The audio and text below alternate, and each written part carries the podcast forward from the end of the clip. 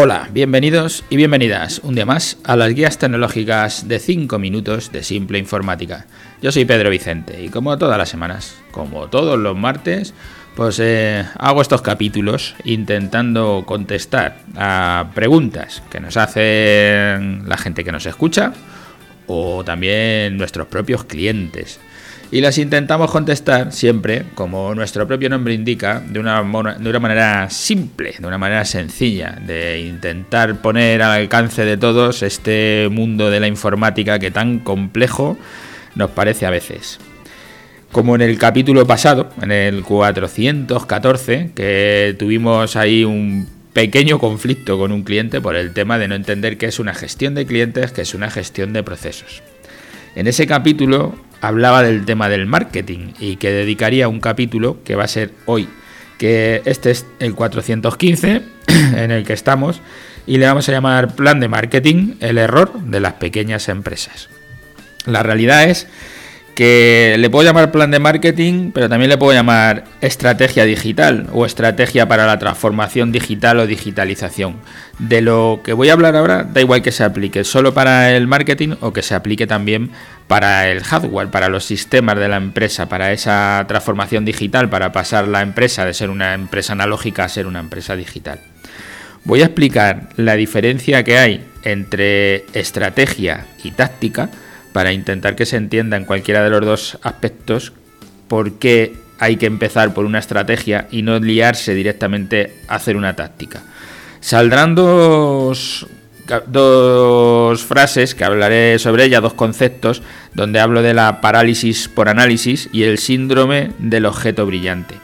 Igual que decía el otro día, yo podría dedicar un capítulo a la parálisis por análisis, otro al síndrome del objeto brillante, pero hoy hablo de ellos. Hablo de ellos para, para explicar estos, dos conceptos, lo de estrategia y, lo de estrategia y táctica. Pero claro, eh, haré otros capítulos donde hablaré de la parálisis por análisis, hablaré de otras cosas. Lo que hoy quiero contar es el tema del plan de marketing. Voy a poner un ejemplo que leí en un libro que es un libro bastante conocido, el plan de marketing en una página, y que me parece bueno para poder entender cualquiera de estos dos conceptos. Tú imagínate que te compras un terreno y dices, aquí voy a construirme un chalet, porque me voy a hacer una casita que a mí me gusta, que lo que tú tengas en tu cabeza. Y lo primero que se te ocurre es, llamo a un camión que me traiga unos ladrillos y luego llamo a un albañil que los ponga. Y como he visto en una revista una bañera no sé qué, llamo a un fontanero para que me ponga aquí una bañera que he visto de no sé qué. O voy a llamar al electricista para que me monte aquí este sistema de iluminación que he visto en no sé dónde. Si haces eso, es lo que estás haciendo es primero llamar a los técnicos sin haber hecho una estrategia, sin haber llamado al arquitecto. En el caso de la albañilería, como este mundo tecnológico avanza tan deprisa, pero el mundo de, la construcción de casas eh, lleva tanto tiempo, pues nos va a resultar más fácil entenderlo desde el punto de vista de si estuviéramos construyendo una casa, porque llevamos nuestro cerebro está más habituado, llevamos muchísimos más años al tema de la construcción que con el tema de la informática y de, toda, la, de, toda la actividad digital que ahora está creciendo tan rápido que muchas veces se nos escapa de las manos, no sabemos de lo que hablamos.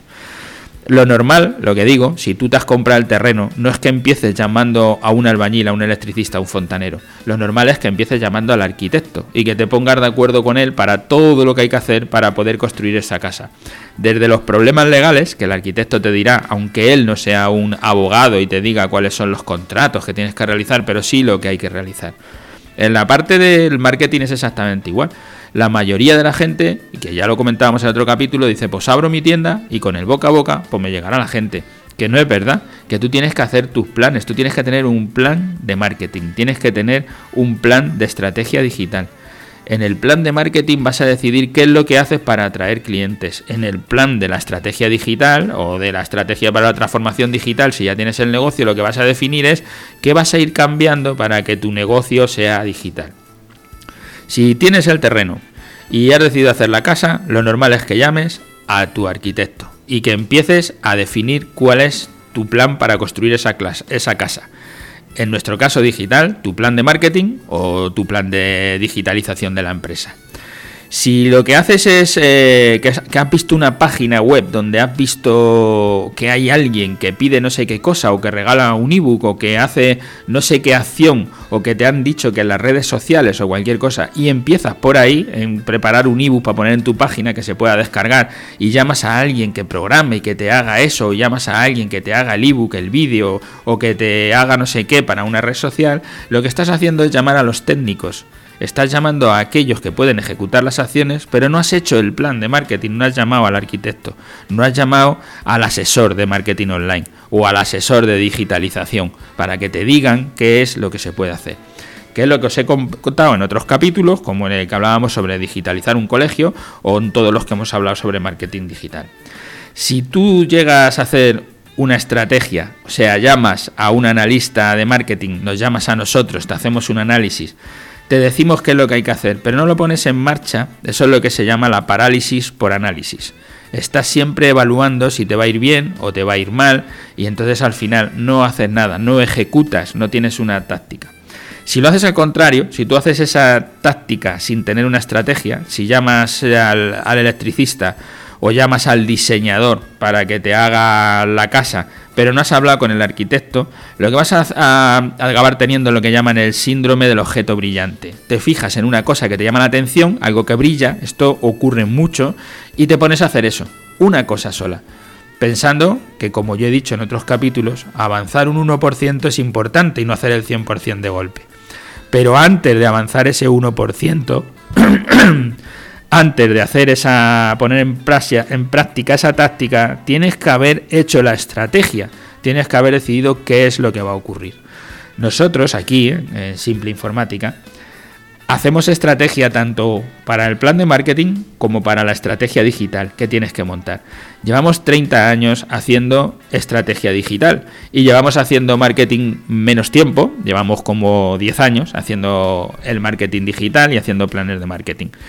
pero tenemos eh, un conocimiento profundo, muchos clientes, mucha experiencia para poder decir qué es lo que va a funcionar y qué es lo que no va a funcionar. Si te pones tú solo, lo que te puede ocurrir, aparte de que te ocurra, como digo, una parálisis por análisis o un síndrome del objeto brillante, lo que te puede ocurrir es que te quedes cerca de hacer las cosas, le dediques mucho tiempo, pero acabes no haciendo lo que tienes que hacer para llegar a, a estar donde quieres estar, para llegar a triunfar, para estar en las primeras páginas de Google o para tener una equipación en tu oficina que te sea económica y que te digo que la inversión sea económica y además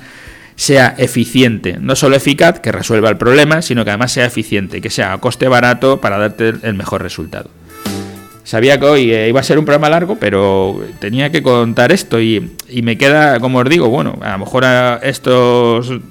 estas dos nociones sobre parálisis por análisis, síndrome del objeto brillante o estrategia digital, haré más capítulos porque son conceptos que al final pues te llevan tiempo. Espero haber mm, metido en vuestra cabeza el haceros entender que es mejor pagar al principio, pagarle al arquitecto, pagar al asesor de marketing para que te haga el plan de marketing en el caso de la estrategia digital es que ni siquiera es de pago, porque nosotros aquí los, asesores, los comerciales, como los queráis llamar, tú le llamas, le dices cuál es tu negocio, le dices qué quieres hacer y te van a asesorar de manera gratuita para poder decirte qué equipos son los que tienes que llevar, qué equipos son los que tienes que montar. Lo voy a dejar aquí para no alargarme más, porque este se ha hecho largo de verdad. Gracias a todos los que nos escucháis todas las semanas, gracias a los que nos hacéis vuestras consultas, nos preguntáis. Y gracias a todos los que dejáis en vuestras redes sociales o en vuestras cenas, en vuestras copas con los amigos y les habláis de nosotros, porque así cuanta más gente nos ve, cuanta más gente nos escucha, a más gente podemos intentar ayudar con los contenidos nuestros, con nuestros consejos. Gracias y hasta el martes que viene.